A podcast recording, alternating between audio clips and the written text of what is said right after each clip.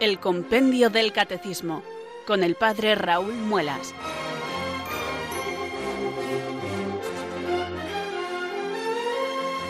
Muy buenas tardes, queridos oyentes de Radio María. Son las cuatro, las tres en Canarias. Aquí comienza una nueva edición del Compendio del Catecismo. Reciban desde Talavera de la Reina un saludo muy cordial del Padre Raúl Muelas, que un día más les habla desde estos micrófonos de Radio María, la radio de la Virgen, la fuerza de la esperanza. Sed todos bienvenidos.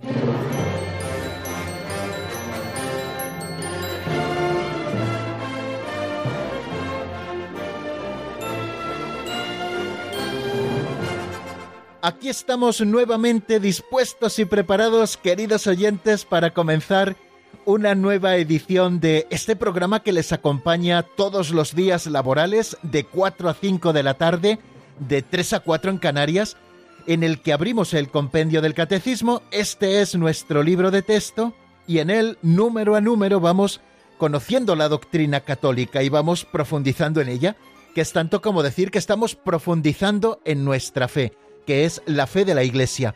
La Iglesia ha recibido el depósito de la fe ella misma lo enseña, lo escudriña, lo presenta y lo hace también a través de estos documentos autorizados, como son el Catecismo Mayor de la Iglesia, que en Radio María lo estudiamos por la mañana, y como es también el Compendio del Catecismo de la Iglesia Católica, que lo estudiamos cada tarde.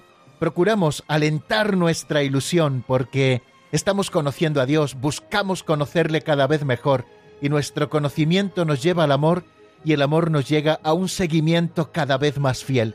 Por eso nosotros estudiamos la doctrina no por el ánimo de conocer más cosas y poder luego presumir de lo mucho que conocemos, sino porque queremos amar y seguir mejor a nuestro Señor Jesucristo, que es la plena revelación del Padre, y también al Espíritu Santo, que es quien nos lo ha enseñado todo. Este Espíritu Santo al que invocamos cada día para que nos ilumine para que nos fortalezca y nosotros podamos cumplir este cometido dichoso.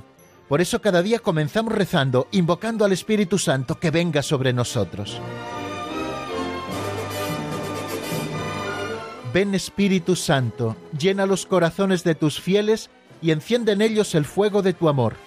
Envía Señor tu Espíritu que renueve la faz de la tierra. Oh Dios, que llenaste los corazones de tus fieles con la luz del Espíritu Santo concédenos que guiados por el mismo Espíritu, sintamos con rectitud y gocemos siempre de tu consuelo.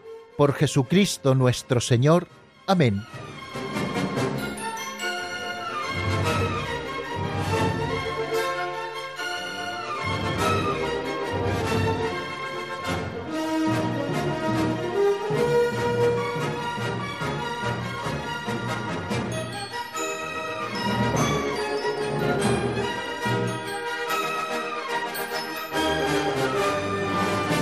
Y después de esta oración inicial, creo que ya estamos preparados, queridos amigos, para comenzar el estudio de la doctrina. No vamos a asomarnos todavía a los números del compendio, sino que vamos a empezar con un aperitivo, como hacemos todos los días, con una pincelada de sabiduría que nos da la oportunidad de reflexionar luego serenamente sobre el tema que nos propone, una reflexión sencilla que yo les vengo ofreciendo cada día sobre algunos aspectos concretos de la vida cristiana. Ya saben que la conversión ha de bajar a todos los mínimos rincones de nuestra vida, hasta los más pequeños. Bueno, pues eso pretendemos hacer, queridos amigos, al disfrutar y al reflexionar sobre las pinceladas de sabiduría. La de hoy se titula Tila y Éxtasis.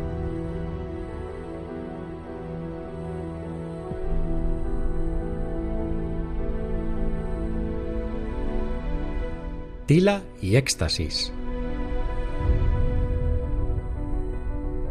Si estás en éxtasis, dice Ruisbroek, y tu hermano tiene necesidad de un poco de tila, deja el éxtasis y vete a llevarle la tila. El Dios a quien dejas es menos seguro que el Dios con quien te vas a encontrar. El que busca a Dios y vende todo lo que tiene, menos el último céntimo, es un tonto, porque a Dios se le compra siempre con el último céntimo. Un hombre fue a un profeta para que le mostrara a Dios. El viernes lo verás, le prometió el profeta. El viernes repartió un granero de trigo y se puso en oración. Llamaron a la puerta. Acudió la criada y le comunicó que era un pobre. Dile que venga después de mi oración. Luego dijo al profeta ¿No vino Dios el viernes? Sí, era el pobre que llegó mientras hacías oración.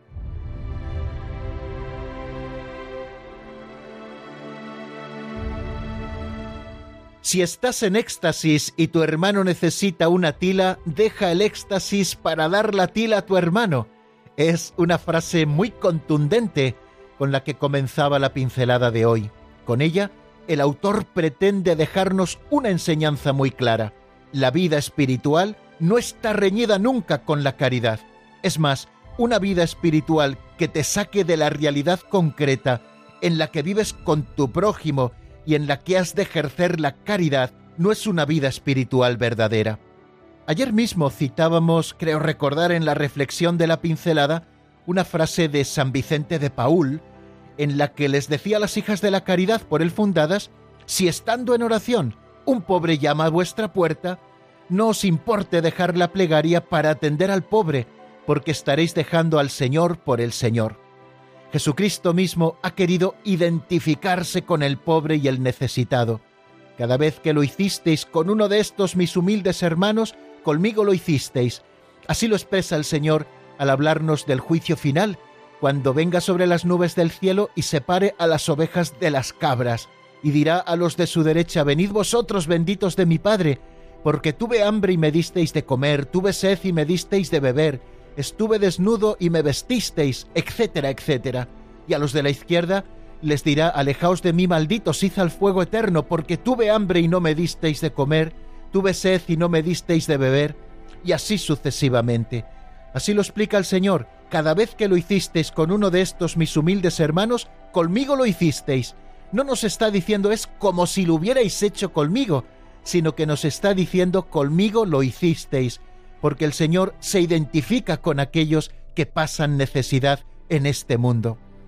En las apariciones al Sagrado Corazón de Jesús a Santa Margarita María de la Coque, en Parey Lemonial en el siglo XVII, el Señor manifiesta a la Santa Visita Andina el deseo de reparación que late en el fondo de su corazón. Y nosotros podemos preguntarnos cómo reparar el amor no amado. Una manera preciosa de hacerlo es aliviando el sufrimiento de Cristo que sigue sufriendo hoy en aquellos hermanos que padecen. La vida espiritual y la acción social nunca han de darse separadamente en el cristiano. La una ha de llevarle siempre a la otra, porque como dice San Juan, nadie puede decir que ama a Dios a quien no ve, si no ama a su hermano a quien ve. San Manuel González, que fue obispo de Palencia entre el año 1935 y 1940 fue llamado el obispo del Sagrario abandonado, y él dejó escrito lo siguiente, me gustaría morir o a la puerta de un sagrario o junto a la puerta de un pobre. Tenía muy claro don Manuel dónde está presente el Señor.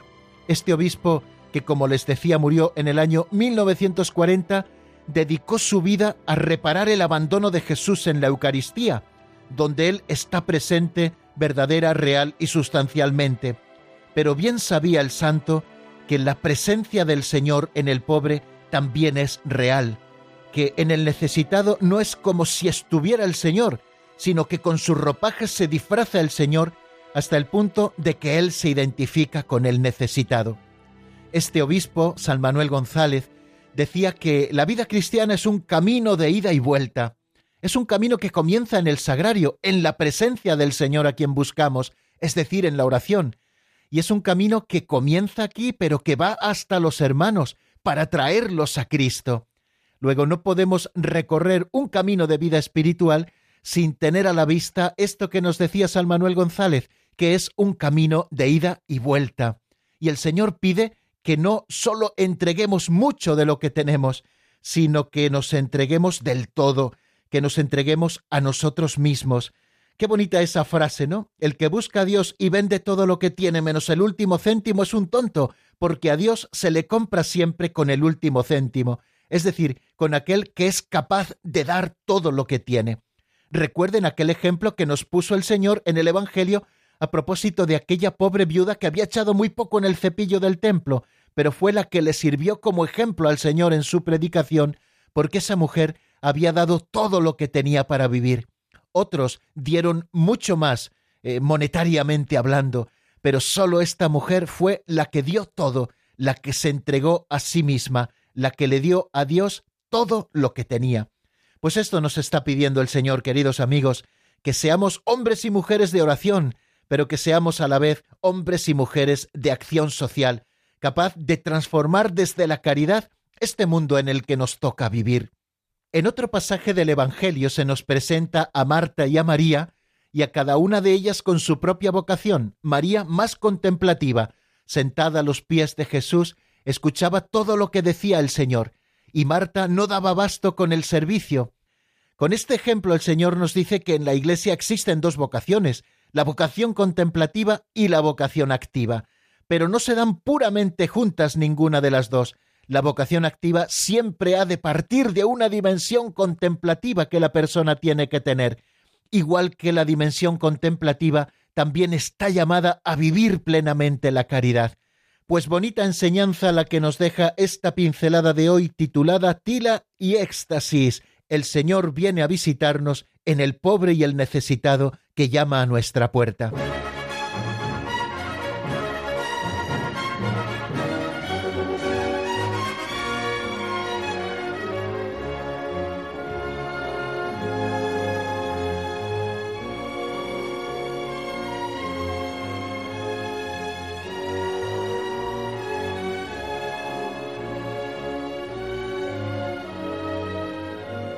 Y después de escuchar, queridos amigos, la pincelada y la reflexión correspondiente, ahora sí que vamos a abrir el compendio del catecismo por las páginas 66 y 67. La página 66 porque en ella está el número 150 y el número 151 comienza en ella, que fueron los números que estuvimos repasando o revisando o estudiando ayer, y donde está también el número 152 y los siguientes que serán con los que continuemos en nuestro programa de hoy. Pero ya saben que lo primero que hacemos es dar un pequeño paso atrás para tomar impulso. Y el pequeño paso atrás, eso que llamamos paso atrás, no es otra cosa que el resumen que hacemos de lo que vimos en nuestro último programa, con el ánimo de afianzar muy bien la doctrina, con el ánimo de ir fijando en nuestra memoria aquellas cosas que dijimos y que lo que aprendemos aquí en el compendio del catecismo vaya formando parte también de ese patrimonio personal espiritual nuestro al que acudimos siempre que lo necesitamos. Número 150. ¿Cuál es la misión de la Iglesia?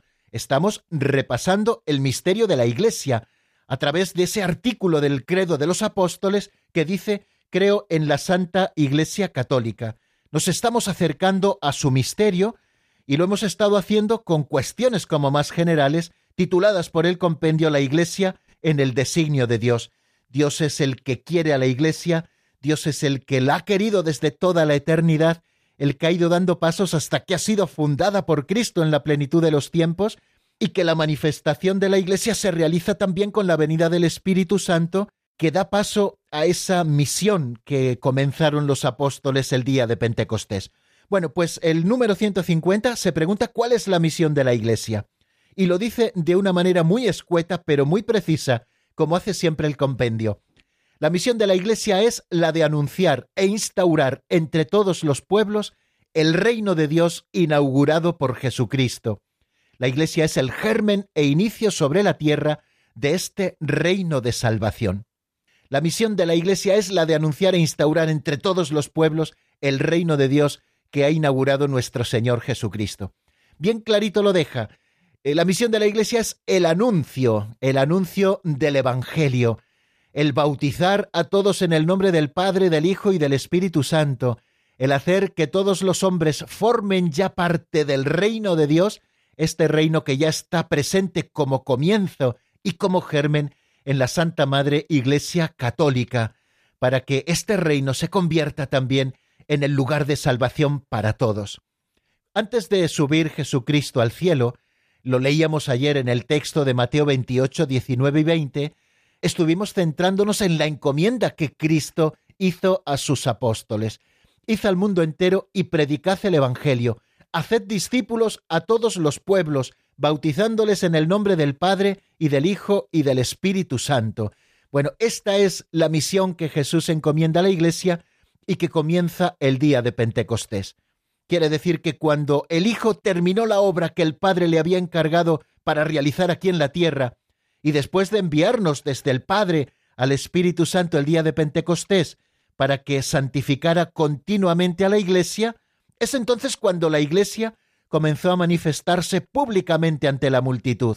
Se inició, por lo tanto, así con este gesto del día de Pentecostés y con ese primer discurso de San Pedro, se inició la difusión del Evangelio entre todos los pueblos a través de la predicación. Una tarea que no ha cesado desde entonces.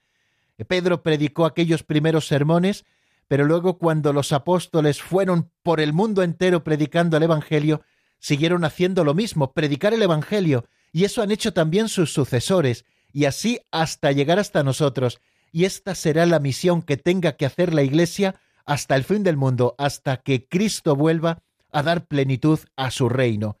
Comienza la difusión del Evangelio el día de Pentecostés, y como la Iglesia es la convocatoria de la salvación para todos los hombres, la Iglesia es, por su misma naturaleza, misionera, enviada por Cristo a todas las naciones para hacer de ellas discípulos de Jesucristo en el seno de la Iglesia. La Iglesia es convocación y a esta convocación, a esta asamblea que Dios llama, que Dios convoca, han de venir hombres y mujeres de todos los tiempos, de todos los pueblos, de todas las razas, de todas las lenguas. Bien, esta es la misión de la Iglesia.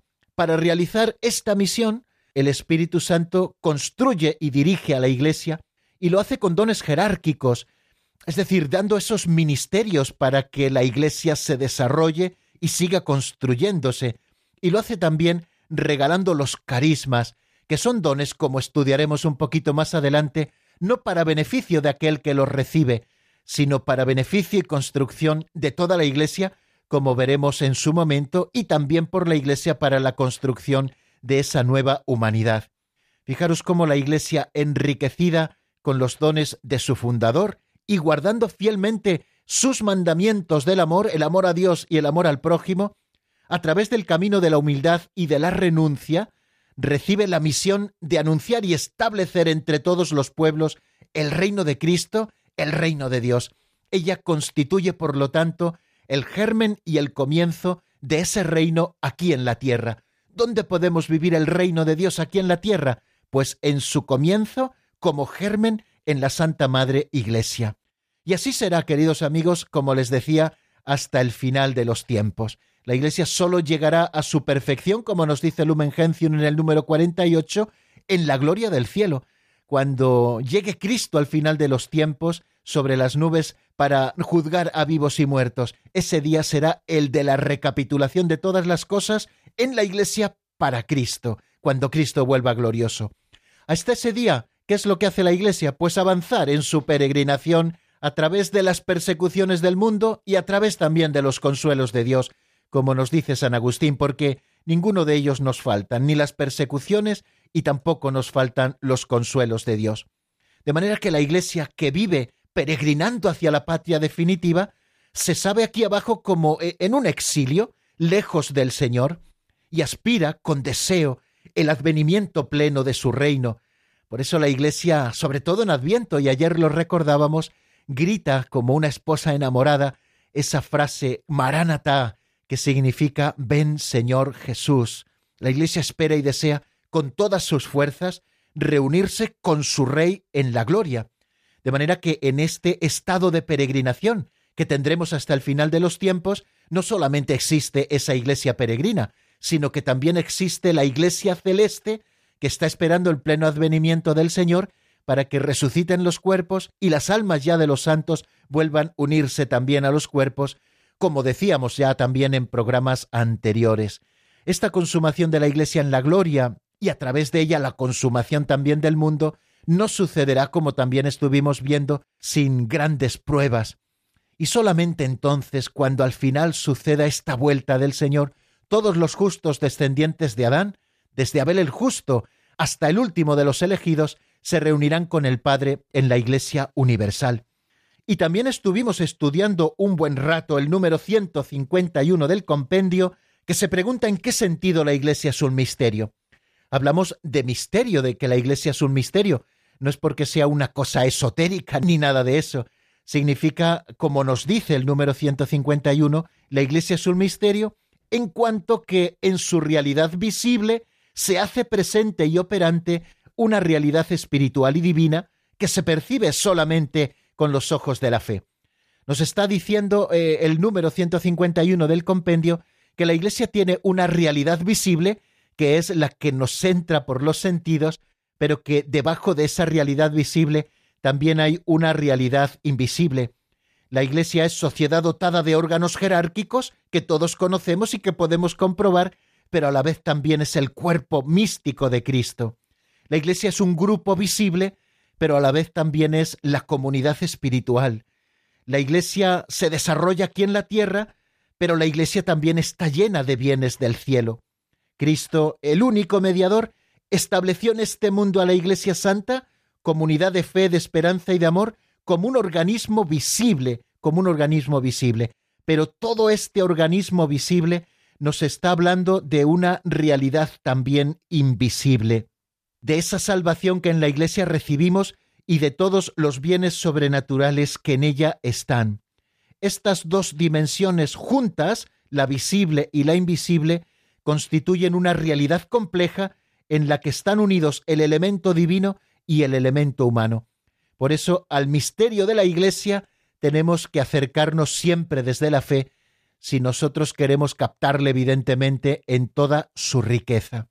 Dice Sacrosantum Concilium número 2, es propio de la Iglesia ser a la vez humana y divina, visible y dotada de elementos invisibles, entregada a la acción y dada también a la contemplación, presente en el mundo y sin embargo peregrina, de modo que en ella lo humano esté ordenado y subordinado a lo divino, lo visible a lo invisible, la acción a la contemplación y lo presente a la ciudad futura que buscamos. Todo lo que nos rodea es visible en la Iglesia es importante, claro que sí, pero todo ello está en función de esa realidad que no vemos con los ojos de la cara y que tenemos que captar por los ojos de la fe. Y decíamos también que la Iglesia es el misterio de la unión de los hombres con Dios. En la Iglesia ya comienza a realizarse esa unión de los hombres con Dios porque en la Iglesia es donde Cristo realiza y revela su propio misterio como la finalidad del designio de Dios, que es recapitular todo en Cristo. Y la Iglesia es la esposa de Cristo. San Pablo llama esto el gran misterio, el del desposorio de Cristo y de la Iglesia. Porque la Iglesia se une a Cristo como a su esposo, por eso se convierte a la vez el misterio. Contemplando en ella el misterio, San Pablo escribe el misterio es Cristo en vosotros, la esperanza de la gloria. En la Iglesia esta comunión de los hombres con Dios por la caridad es la finalidad que ordena todo lo que en ella es medio sacramental ligado a este mundo que pasa. Su estructura está totalmente ordenada a la santidad de los miembros de Cristo. Bien, pues esto a propósito de lo que decíamos ayer de cuál es la misión de la Iglesia y en qué sentido la Iglesia es un misterio. Y vistas todas estas cosas, damos un paso adelante hacia nuevos horizontes.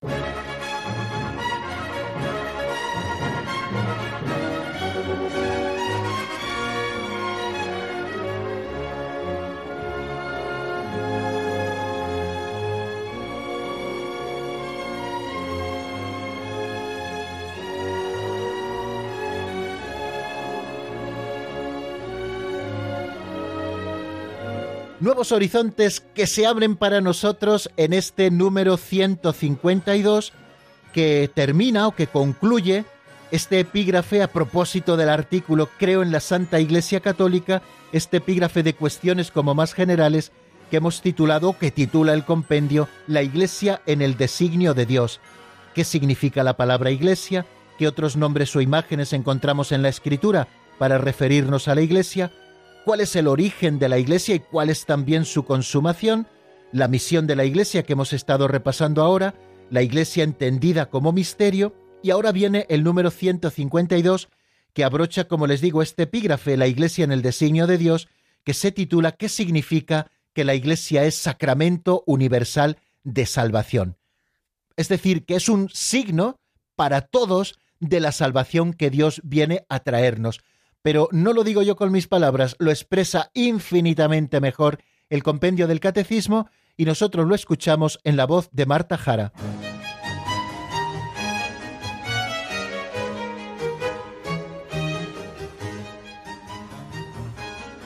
Número 152. ¿Qué significa que la Iglesia es sacramento universal de salvación? La Iglesia es sacramento universal de salvación en cuanto es signo e instrumento de la reconciliación y la comunión de toda la humanidad con Dios, así como la unidad de todo el género humano.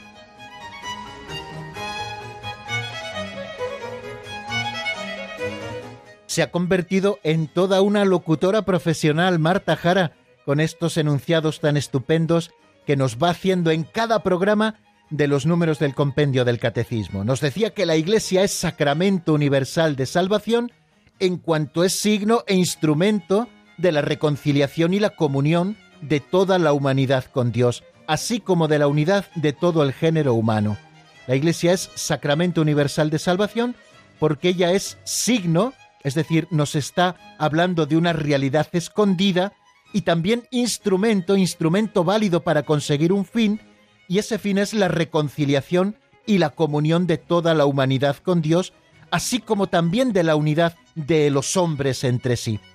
Fijaros que lo que el pecado había quebrantado, había roto esa armonía que existía entre los hombres y Dios y entre los hombres entre sí, la misión de Cristo viene a restaurar esa armonía, volviendo a devolver a los hombres la posible comunión con Dios porque Dios mismo así lo ha querido con su obediencia y también para que los hombres volvamos a estar unidos entre nosotros. Bueno, pues la Iglesia es sacramento, signo de eso.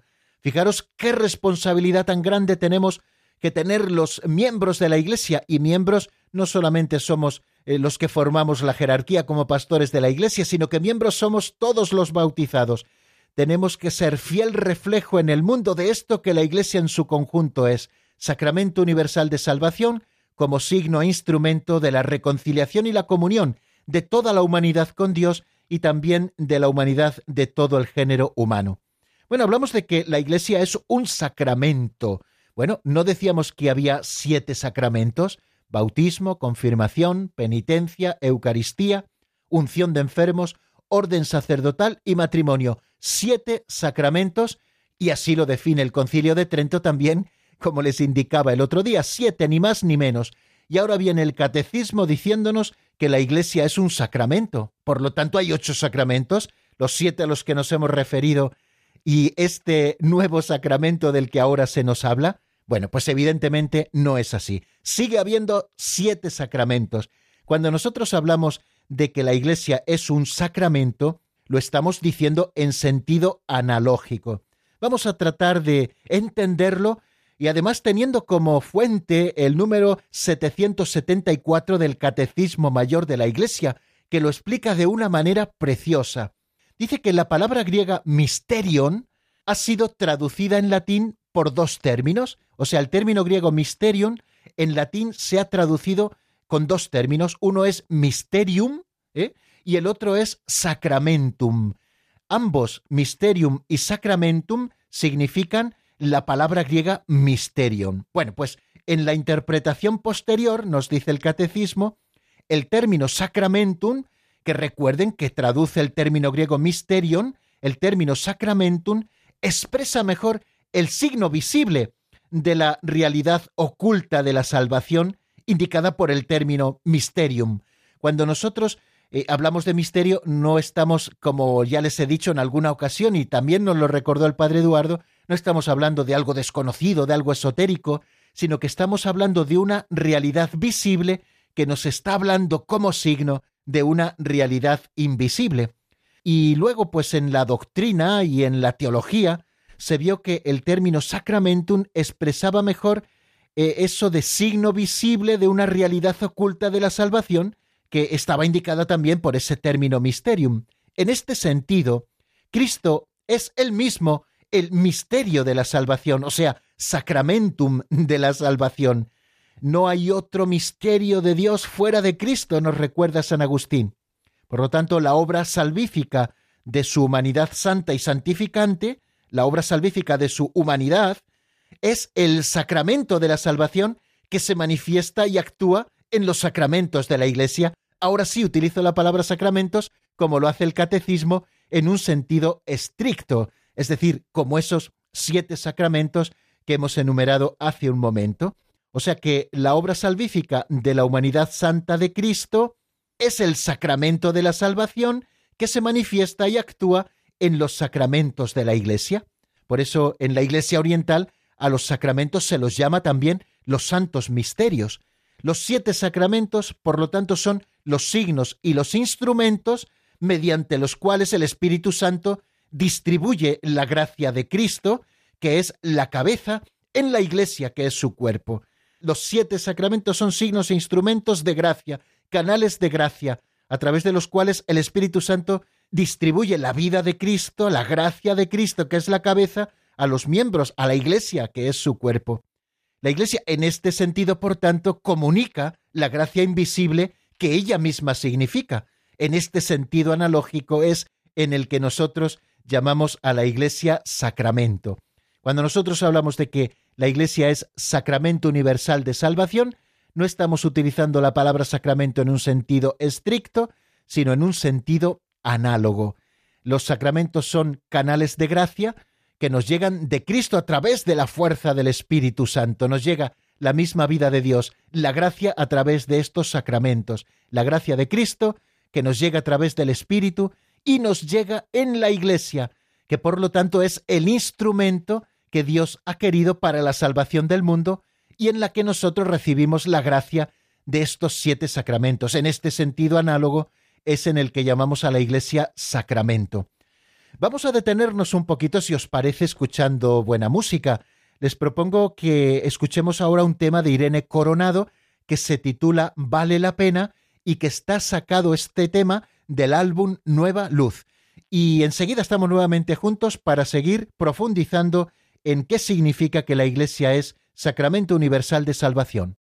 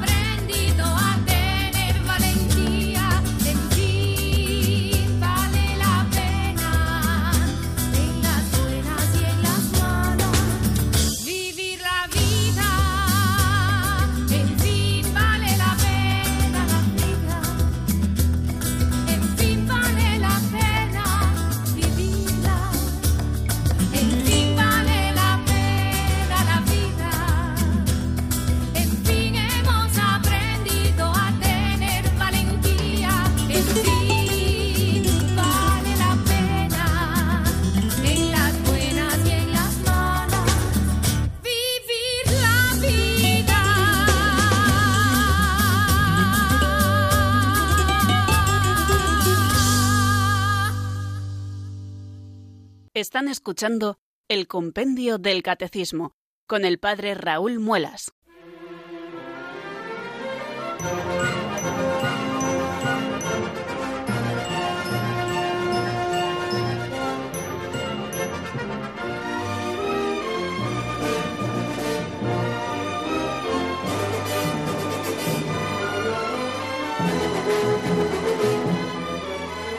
Seguimos adelante, queridos oyentes, en la sintonía de Radio María. Avanzamos en el estudio de lo que significa que la Iglesia es sacramento universal de salvación. Es el número 152 del compendio del Catecismo el que nos lo explica. La Iglesia es sacramento universal de salvación en cuanto es signo e instrumento de la reconciliación y de la comunión de toda la humanidad con Dios, así como de la unidad de todo el género humano. Eso es expresamente lo que nos dice el número 152. Antes de escuchar la canción, hemos estado explicando en qué sentido decimos que la Iglesia es sacramento. Utilizamos la palabra sacramento en un sentido técnico para referirnos a esos siete sacramentos que nos comunican la gracia, el bautismo, la confirmación, la penitencia, la Eucaristía, la unción de enfermos, el orden sacerdotal y el matrimonio. Pero utilizamos también la palabra sacramento para referirnos a la Iglesia en un sentido análogo. Y lo hemos visto precisamente viendo el origen de esta palabra en griego que es mysterium, que ha sido traducida en latín a través de dos términos, con el término mysterium y con el término sacramentum. Con el tiempo la Iglesia se ha dado cuenta de que el término sacramentum expresaba mejor el signo visible de la realidad oculta de la salvación indicada por el término mysterium. En ese sentido, Cristo es el mismo el misterio de la salvación y ha confiado esta tarea a la Iglesia, de manera que Cristo y el Espíritu Santo presentes en la Iglesia siguen realizando esa obra de la salvación en la humanidad hasta el punto de que han convertido a la Iglesia en un sentido análogo en sacramento, en sacramento de la salvación, de que la Iglesia contiene y comunica la gracia invisible que ella misma significa. Pues seguimos adelante un poquito en la explicación de esto que nos dice el número 152, que significa que la Iglesia es sacramento universal de salvación. En el número uno de la Constitución dogmática del Concilio Vaticano II, Lumen Gentium, se dice lo siguiente, la Iglesia es en Cristo como un sacramento o signo e instrumento de la unión íntima con Dios y de la unidad de todo el género humano. Si se dan cuenta, son palabras calcadas las que desarrolla el número 152. Ser sacramento de la unión íntima de los hombres con Dios es el primer fin de la Iglesia. Es el pueblo que Dios ha constituido en torno a sí para que todos los hombres puedan unirse con Él. Por lo tanto, es un signo y además instrumento para que pueda realizarse esta unión entre los hombres y Dios de Dios y de todo el género humano. Es el primer fin de la Iglesia. La Iglesia como sacramento, como signo de esta unión íntima de los hombres con Dios. Fijaros si es íntima la unión que existe entre la Iglesia y Cristo, que Cristo ha querido constituir con ella una sola unidad. Es decir, Dios se ha unido de tal manera a la Iglesia que la ha hecho su esposa, se ha desposado con ella, se ha hecho con ella una sola carne, hasta el punto de que Cristo es la cabeza y nosotros somos los miembros. Y así lo ha querido Dios, igual que un cuerpo no puede estar sin cabeza y una cabeza tampoco puede estar sin miembros, así ha querido Dios que sea la unión íntima que existe entre Dios y los hombres, de manera que es sacramento, es decir, un signo de esa unión íntima que ya se realiza en ella, de los hombres con Dios, y este es el primer fin de la Iglesia. Y como la comunión de los hombres radica en la unión con Dios, la Iglesia también es sacramento de la unidad del género humano. Cuando nosotros hablamos de que tenemos que estar muy unidos entre nosotros, no nos estamos refiriendo a que tenemos que estar codo con codo formando casi una sola masa, no, no. Lo que quiere decir es que si todos estamos unidos con nuestro centro que es Dios, todos estaremos perfectamente unidos entre nosotros. Yo a veces lo explico y sé que es un ejemplo que a veces no es muy brillante, pero bueno, que puede servirnos para hacernos una idea, es eh, el ejemplo de la rueda de la bicicleta. Para que todos los puntos de la cubierta estén perfectamente integrados para hacer la función de la rueda, no es necesario que todos los puntos estén muy unidos entre ellos. Una rueda, por ejemplo, cuarteada también tiene a sus puntos muy unidos entre ellos, pero no están unidos en la misma distancia hacia su eje que es Dios. Pues cuando cada uno de los hombres nos unimos a Dios como al eje central de nuestra vida, como si fueran esos radios que nos unen con el centro de la rueda, cuando nosotros estamos así perfectamente unidos, la rueda está perfectamente compactada y puede cumplir con su función, que es la de estar bien redondita para que pueda rodar sin apenas esfuerzo.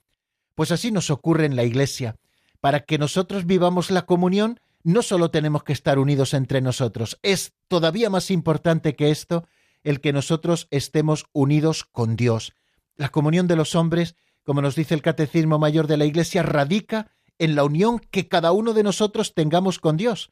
Por eso, como esta unión nuestra con Dios se realiza en la Iglesia, la Iglesia también se convierte en sacramento de la unidad del género humano. Ese género humano que Dios ha querido que sea un pueblo en torno a Él, que todo el género humano sea su pueblo, que vive en perfecta comunión con Dios. Ese es el segundo fin de la Iglesia. Primero, ser sacramento de la unión de los hombres con Dios. Segundo, ser sacramento de la unidad del género humano. Esta unidad ya está comenzada en la Iglesia porque, como nos dice el libro del Apocalipsis en el capítulo 7, y hemos citado la frase ya en algunos momentos de nuestro estudio, en torno a la Iglesia se reúnen hombres de toda nación, raza, pueblo y lengua. Y al mismo tiempo la Iglesia también es signo e instrumento de la plena realización de esta unidad que aún está por venir. Por eso tenemos que vivir como el primer cometido la caridad, el amor a Dios, con quien tenemos que estar unidos en el seno de la Iglesia, y también de la unidad entre nosotros a través de la caridad vivida con nuestros hermanos, con nuestro prójimo, con aquel que tenemos a nuestro lado. Y tenemos que dar un fiel testimonio de esta unidad que aún está por venir y que un día Dios realizará. Mientras caminamos en este mundo, arrastramos también nuestras propias miserias, aquellos que constituimos la Iglesia, y éstas a veces causan división. Por eso la división en la Iglesia es un pecado tan grave, porque estamos dejando de ser testimonio ante el mundo de eso que aún está por venir, que es la unidad de todo el género humano en torno a Dios. Pues fijaros cuántas cosas, queridos amigos, estamos estudiando a propósito de que la Iglesia es sacramento universal de salvación, porque es signo instrumento de la reconciliación y comunión de toda la humanidad con Dios, y a la vez también es eh, signo e instrumento de la unidad de todo el género humano. Como sacramento, la Iglesia es instrumento de Cristo, un instrumento eficaz para que Cristo siga operando en el mundo. Ella es asumida por Cristo como instrumento de redención universal. Así nos hace caer en la cuenta también Lumen Gentium en su número 9, Sacramento Universal de Salvación, instrumento de redención universal y sacramento universal de salvación, por medio del cual Cristo manifiesta y realiza al mismo tiempo el misterio del amor de Dios al hombre. Ella es el proyecto visible, como decía Pablo VI, el proyecto visible, eso es la iglesia del amor de Dios hacia la humanidad.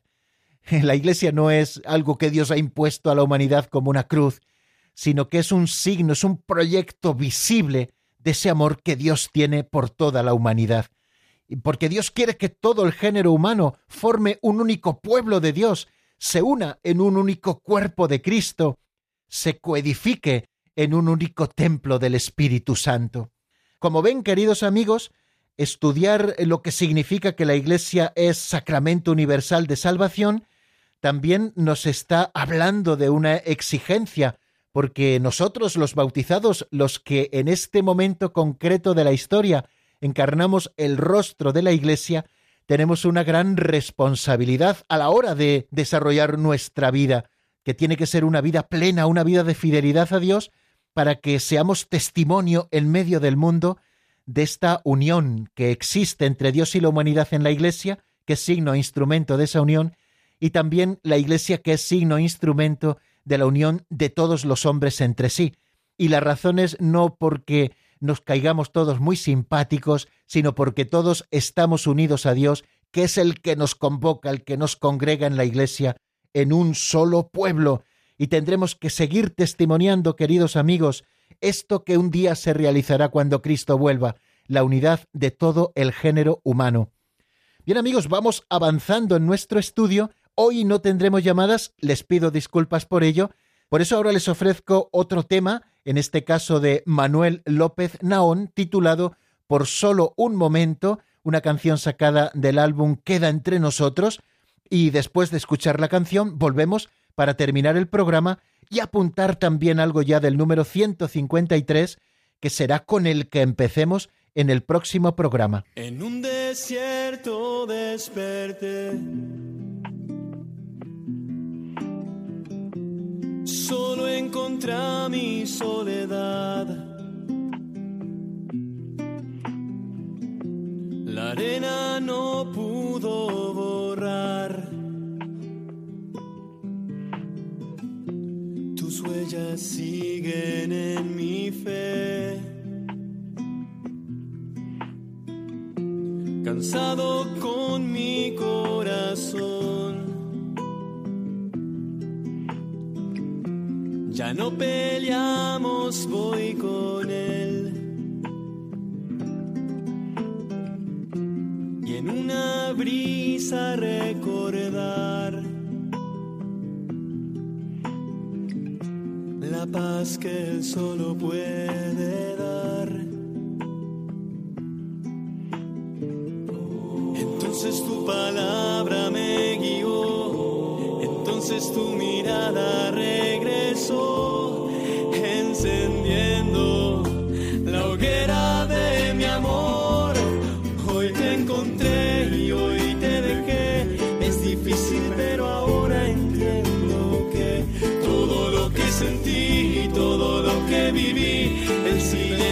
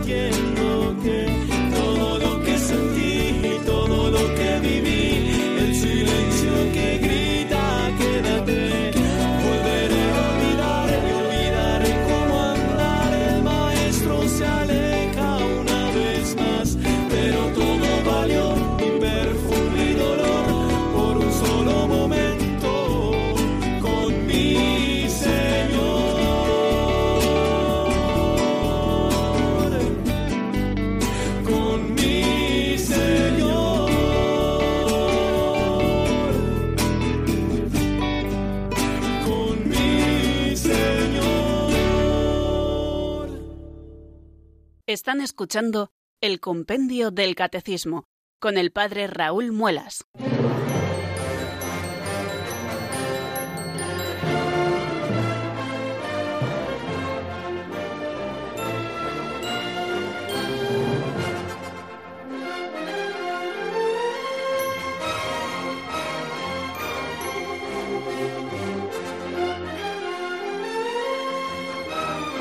Poquito a poco, queridos amigos, hemos ido desgranando este tiempo de radio que nos ha regalado Radio María para poder estudiar el compendio del catecismo y nos vamos acercando al final de nuestro programa. Hemos estado dedicados hoy, aparte de repasar el número 150 y número 151, cuál es la misión de la Iglesia y en qué sentido la Iglesia es un misterio, pues hemos estado estudiando el número 152, qué significa que la Iglesia es sacramento universal de salvación. Hemos dicho muchas cosas. La Iglesia es signo e instrumento de la unión de Dios con el hombre.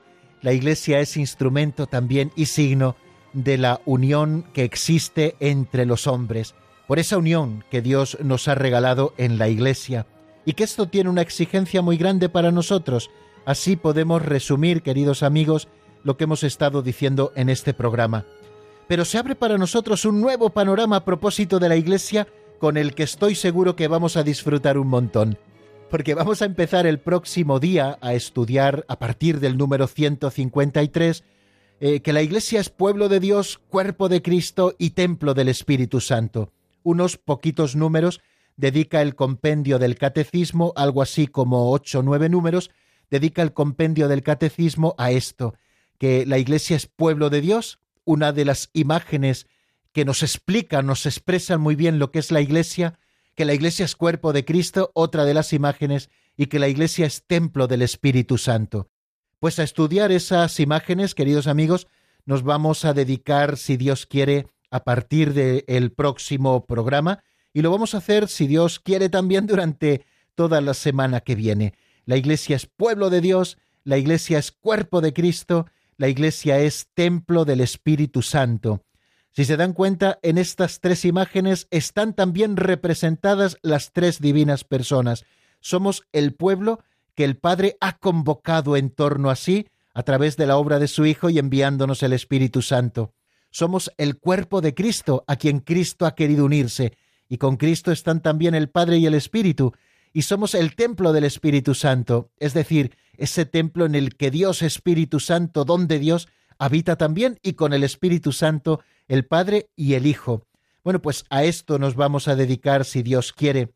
Y cuando terminemos de explicar todas estas cosas, eh, así nos lo propone el compendio del Catecismo de la Iglesia Católica, seguiremos estudiando las notas características propias de la Iglesia, las notas distintivas de la Iglesia, que hemos de tener también muy claras que la Iglesia es una, porque así la fundó Jesucristo, una sola, es santa porque su fundador es santo y en ella existen los medios de santidad y muchos de nuestros hermanos desde la Santísima Virgen María hasta otros muchos han vivido esta santidad, que la Iglesia es católica, es decir, que es universal, que está llamada a convocar a todos los hombres, y que la Iglesia es apostólica, que descansa sobre el fundamento de los apóstoles.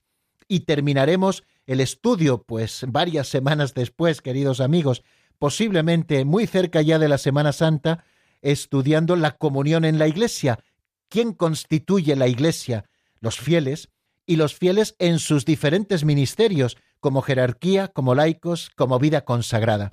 Bueno, como ven, tenemos mucho programa por delante, tenemos cosas apasionantes que estudiar, queremos vivir cada día más enamorados de Cristo y más enamorados también de su esposa, la Iglesia, de la que nosotros formamos parte, y tenemos por delante, como les digo, un programa fantástico para conocer mejor este sacramento universal de salvación, es decir, este signo e instrumento de la unión de los hombres con Dios y de la unión de toda la humanidad. Así terminamos, queridos amigos, nuestro programa de hoy. Les doy la bendición y les deseo que tengan un feliz fin de semana. La bendición de Dios Todopoderoso, Padre, Hijo y Espíritu Santo, descienda sobre vosotros y permanezca para siempre. Amén. Hasta el lunes que viene, si Dios quiere, amigos.